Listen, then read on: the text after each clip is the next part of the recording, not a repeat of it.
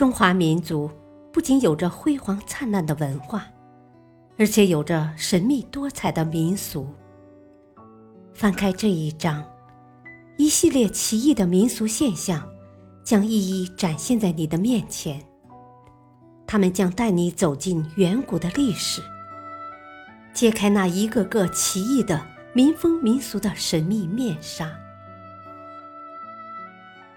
欢迎收听《神秘中国的千古之谜》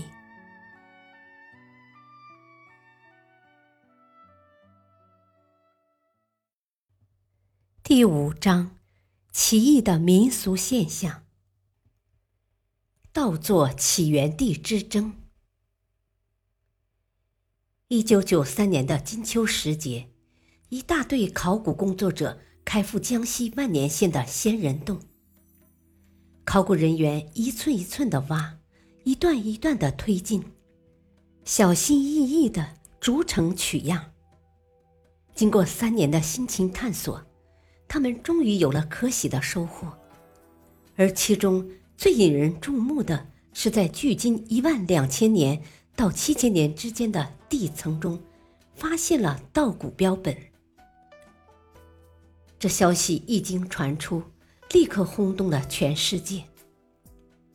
长期以来，稻作起源是国际考古学界和农学界的一个热门话题。苏联著名遗传学家瓦维洛夫肯定了我国是世界上。最早、最大的稻作物起源中心之一，但认为水稻起源于印度。自二十世纪五十年代以后，我国考古事业蓬勃发展，各地出土的稻谷标本年代越来越早，远远超过了印度及东南亚其他国家。于是，中国是世界稻作起源地。已成为全世界考古专家学者的共识。那么，我国稻作农业又起源于何地呢？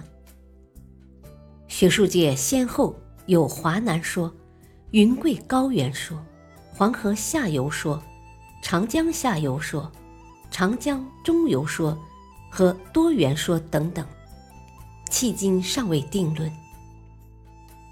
华南说。是由著名农学家丁颖教授率先提出来的。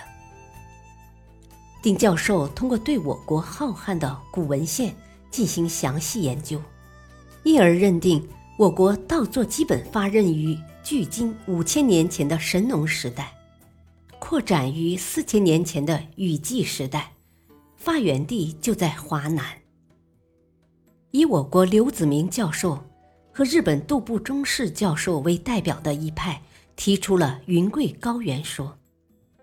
刘子明教授认为，云南拥有热带、亚热带和温带植物种类多达一万五千余种，素有“植物之国”之称。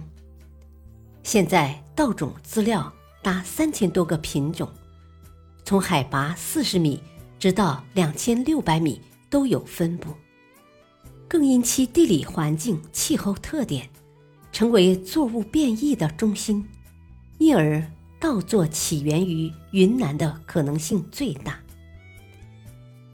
稻作自云贵高原发源开始，然后沿着江西、长江顺流而下，分布于其流域或平原地区各处。长江下游说为闽宗殿先生。率先提出的，而对此全面论证的是严文明教授。严文明教授从考古学角度结合作物学、生态学、历史地理学和文化人类学进行研究后，认为中国史前栽培稻的分布图是以长江下游为中心逐级扩大的，大约在公元前五千。